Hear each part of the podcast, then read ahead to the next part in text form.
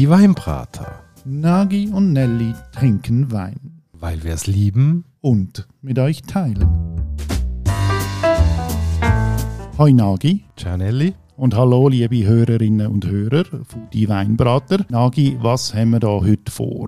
Heute gehen wir in den Süden von der Schweiz, ins Tessin und tun uns mal an eine Flasche Merlot antasten. Der Durchschnittsschweizer, wenn er an Tessin und Wein denkt, denkt er an Merlot. Ich würde sagen, das ist das, was man gängigerweise seit den 70er Jahren kennt. Boccalino trinken, im Grotto sitzen, Polenta essen. Und da darf der Merlot nicht fehlen. Und auch wenn jetzt der Durchschnittsschweizer das Gefühl hat, der Merlot gehört zum Tessin wie irgendwelche Palmen und der Lago Maggiore, dann ist ja der Merlot gar keine Schweizer Traubensorte. Richtig. Ähm, ursprünglich kommt er aus Bordeaux, also Frankreich. Das ist darum, weil äh, vor etwas über 100 Jahren hat ja die Reblaus gewütet in ganz Europa und dann sind die ursprünglichen Rebstöcke im Tessin eben auch davon betroffen gewesen. Und nachher hat man sich Gedanken gemacht, mit was, wenn wir das wieder frisch aufstocken und ist dann äh, nach längerer Untersuchung auf ein Merlot gekommen, wo jetzt mittlerweile doch schon etwas fast 100 oder mehr Jahre im Tessin sein Zuhause hat. Und wir probieren heute ganz einen speziellen Merlot, nämlich vom Enrico Trapletti. Und du kennst ihn sehr gut. Erzähl mal, was der Trapletti für ein Typ ist. Also der Enrico ähm, ist ein cooler Socken, ähm, Tessiner. Als Kind äh, mit den Eltern von Bergamo ins Tessin gekommen und die haben ähm, im Mendrisiotto in Goldererio einen Bauernhof übernommen, haben vor allem ähm, Gemüse abgepflanzt. Tabak war dort auch ein riesiges Thema. Gewesen. Und natürlich auch Trauben, die man dann zum Kilopreis an der Cantina Sociale, also der örtlichen Winzergenossenschaft, verkauft hat. Er ist schon als Kind in diesen Weinbergen der Eltern ummarschiert. Er hat sogar sehr früh angefangen, Wein selber zu vinifizieren und hat dann aber das Weingeschäft zuerst mal gar nicht weiterverfolgt, sondern ist bei der SBB als Lokführer arbeiten. Er hat natürlich auf dem elterlichen Betrieb mitgearbeitet. Eben wie gesagt, ähm, die Trauben sind als Kiloware an die Winzergenossenschaft gegangen. Und dann hat er als Lokführer arbeiten. Und dann, während er Lokführer war, hat es dann auch angefangen mit dem selber vinifizieren, weil der Vater ähm, der hat einfach gefunden, ja gut, das Kilo Trauben so viel Geld, dann produzieren wir das und dann wird das verkauft und das Überleben von der Familie gesichert. Enrico hat dann nachher den Anspruch auf entwickeln, ich will selber meinen Wein machen, ich will etwas ausprobieren. Und so ist dann nachher eigentlich die Vinifikation im Haus Trapletti in Gang gekommen. Als er angefangen hat, Wein selber zu machen, da hat er dann plötzlich einen Achtungserfolg erzielt. Ja, das war äh, 2003, gewesen, hat er angefangen. Und ich meine, es war 2005, gewesen, als er am Mondial du Vin Suisse äh, die Goldmedaille abgeräumt hat mit seinem Spitzenwein mit dem Guldre. Und dann seitdem ähm, die Nachfrage entstanden ist, auch nach seinen Wein. Und man doch darf sagen, heute gehört er ähm, zur Tessiner Spitze qualitativ gesehen. Am Anfang war er Autodidakt, gewesen, hat sich äh, austauscht mit Kollegen, die auch vinifizieren tun.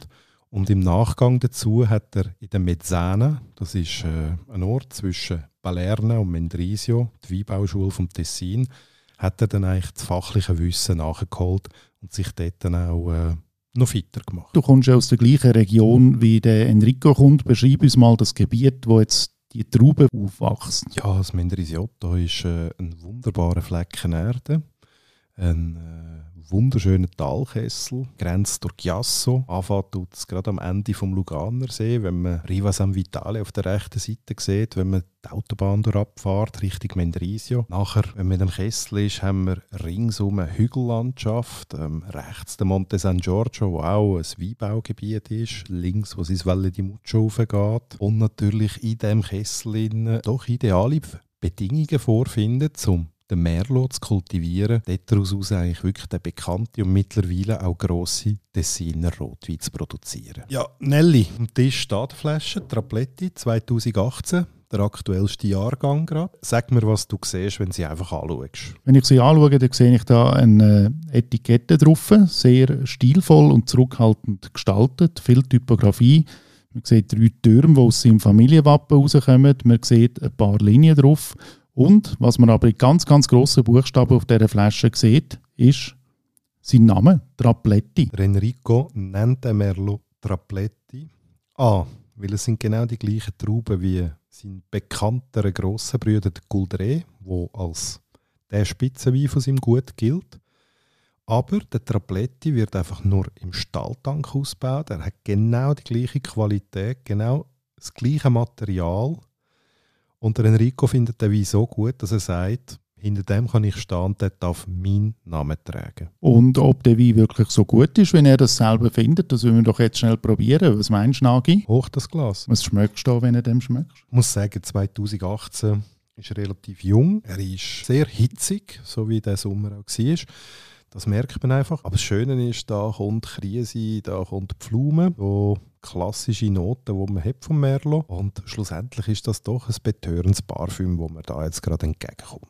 Du hast das Alter gerade auch noch angesprochen. Es gibt so Weine, wo man das extrem merkt, dass sie Güte haben, aber dass da noch viel mehr drinnen liegt. Und das ist jetzt für mich genau so eine Flasche, wo ich das Gefühl habe, ich, ich schmecke schon beim ersten Schluck, wie groß der mal noch könnte werden aber er ist noch nicht an dem Punkt angekommen. Das ist absolut richtig und vor allem bei dem Wein finde ich das auch faszinierend, weil in der Regel hat man immer das Gefühl, ja, nur Weine, die im Barrik sind, die können gross werden, gut reifen oder weiterkommen.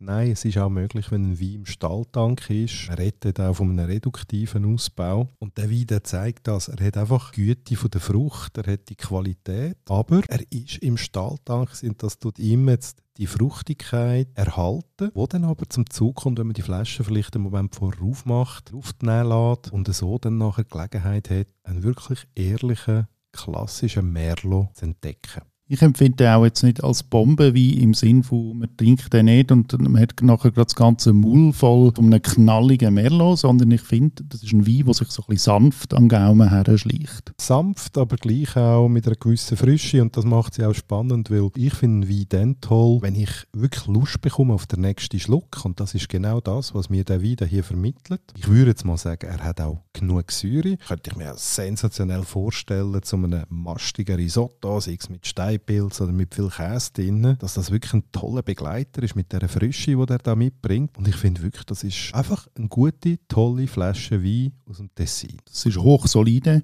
Ich würde Wein auch Menschen empfehlen, die gerne Wein haben, die nicht so schwer sind, weil in der Tendenz ist das schon ein geschmackvoller Wein, aber in der Anmutung eher leicht. Mit leicht bin ich jetzt nicht ganz einverstanden. Also ich finde, da, da steckt schon etwas dahinter. Da ist einiges an Gewicht um. Also der Wein, der hat eine Autorität, der strahlt etwas aus. Er ist jetzt einfach nicht so gemacht, wie man Autoritäten vielleicht sonst klassischerweise ausbauen. Aber man spürt äh, unverkennbar, dass da eine Qualität drin ist, die ganz klar äh, durchdrückt. Ja, mit Leichtigkeit meine ich nicht, dass der Wein keine Power hat. Es ist einfach nicht so ein Wein, der dich gerade erschlägt. Ja, in dem Sinn bin ich verstanden. Erschlagen sollte ein Wein sowieso nie. Erschlagen finde ich es dann, wenn es comfy ist, wenn es süß ist und Süße nicht dort passt, wo sie gerade ist.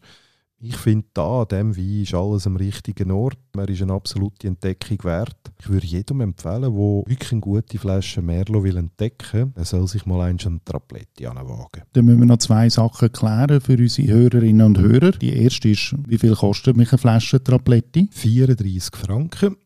Das ist nicht mega billig, es ist aber auch nicht mega teuer. Ich finde aber für das Geld eine außerordentlich gute Flasche Wein auch im Jahrgang 2018, wo durchweg eine Investition wert ist für einen schönen Abend. Wo kann man den Wein kaufen? Den Wein gibt es bei verschiedenen Weinhandlungen oder man kann auch direkt bei ihm auf dem Weingut bestellen unter info at traplettivini Sehr zu empfehlen ist das natürlich auch gerade mit einem Besuch auf dem Hof, wenn man den Enrico 1 zu 1 erlebt, den Wein gerade ins Auto kann einladen kann, dann äh, später die bei einem Glas Wein sitzen und vielleicht eben auch noch zurückdenken, wie das war, wenn man dort mit ihm zusammen hat können erleben wie der Wein entsteht, wo der die ist, wer das ist, wo das macht, was die Philosophie ist, die dahinter steht. Das macht einfach dann das Erlebnis sicher noch ein Schmeiß grösser. Liebe Leute, ich als Designer sage euch äh, nicht ganz ohne Stolz, das ist toll. Ich bin froh, dürfen wir das jetzt heute genießen. Das Zweite, bleibt auch ein bisschen mehr für jeden Einzelnen. Abschließend möchte ich euch von Nagi-Seite sagen, es ist eine tolle Flasche Wein. Sie laden ein zum Genießen, nicht allein, aber teilen das. In dem Sinn, Prost zusammen. Genau, und wenn ihr mehr über die Weinbrater wollt wissen dann geht ihr auf unsere Homepage www dieweinbrater.ch. Dort findet ihr mehr über den Agi und den Elli raus. Und wir würden uns freuen, wenn ihr in der nächsten Folge wieder dabei seid. Ciao zusammen und tschüss Nagi. Ciao Nelly, ciao liebe Leute, ich freue mich aufs nächste Mal.